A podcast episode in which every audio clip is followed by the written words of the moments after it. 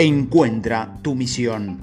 Cuando empecé en el grandioso y apasionante mundo de las ventas, mis metas personales estaban fijadas solo en números y en ganancias. Eso era mis parámetros para saber que estaba creciendo y que cada vez era más bueno en lo que hacía.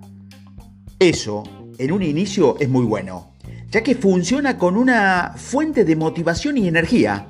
Sin embargo, a mediano plazo, ya no es suficiente. De hecho, se vuelve algo frustrante que empezaba a detener el crecimiento. Cuando comencé a comercializar bienes raíces, el primer mes vendí cerca de 20 propiedades. Eso es algo que pocos pueden llegar a hacer en su primer mes de venta en esta industria. Como lo hice tal vez está ligado a un toque de suerte mezclado con actitud y mi enorme ganas de hacer algo diferente para tener mejores resultados. Antes de eso, yo trabajaba en una empresa que tenía aproximadamente 800 empleados. Era una empresa que se dedicaba a la industria del calzado. El puesto que ejercía ahí era el subgerente de calidad.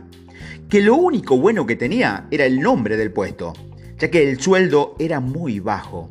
No era un buen trabajo, por ello decidí comercializar inmuebles. Una amiga que ya se dedicaba a los bienes raíces me invitó a ayudarla a comercializar las propiedades que ella ofrecía. Una amiga que ya se dedicaba a la venta de inmueble me invitó a ayudarla a comercializar las propiedades que ella ofrecía. Al principio, he de confesar lo primero que se me pasó por la cabeza fue decirle, ¿te piensas que yo voy a dedicarme a esto? Que yo estaba estudiando una carrera universitaria y no estaba haciéndolo para no convertirme en un vendedor. Sin duda, no sabía ni de lo que hablaba. Ah, qué equivocado estaba y hoy lo recuerdo y me da risa. Las ventas han sido lo más maravilloso que me ha pasado y me sigue pasando. Es una de las herramientas esenciales que debe tener todo empresario.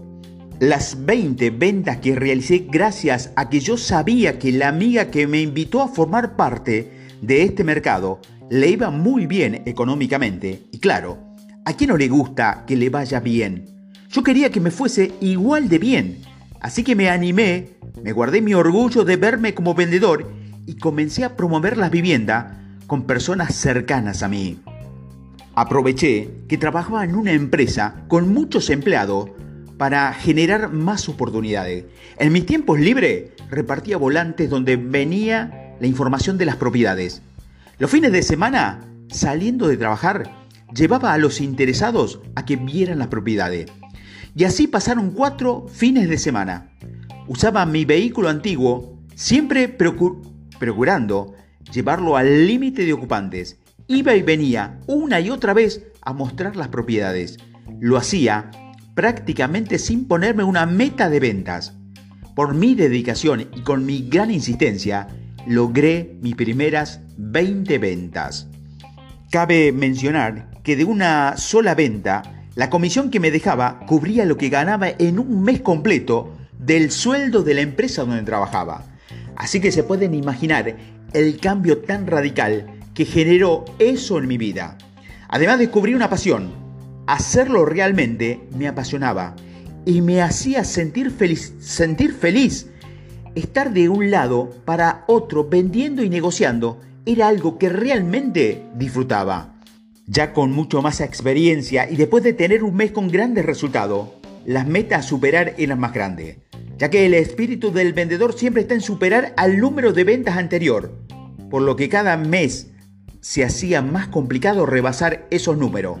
Eso se estaba volviendo una situación algo frustrante por no, por no disfrutarla y aún así lo seguía haciendo por un tiempo, por no tener claridad Después de estar algunos años solo como agente de ventas, descubrí los tres tipos de apalancamiento que te conté anteriormente. Fue una gran ayuda para poder tener mi propia constructora, que abrí junto a un buen amigo y socio. Después, creamos una promotora de inversiones inmobiliarias y la primera universidad de bienes raíces, donde entrenamos a nuevos empresarios e inversionistas en todos estos proyectos que iba creando, en el camino siempre ocurría lo mismo. La misma frustración de esperar cada mes para superar los resultados del mes anterior, para fijar nuevas metas. Llevar ese ritmo se volvió algo casado. Aunque si existiera un gran crecimiento en las empresas, yo no dejaba de tener esa sensación de que algo me faltaba. Lo que consigues al lograr tus metas no es tan importante como en lo que te conviertes al conseguir tus metas. A la gente que le va bien en la vida es a la gente que va en busca de la circunstancia que quieren y si no la encuentran, se las hacen, se las fabrican. Si estás aburrido de la vida, es que no tienes suficientes metas.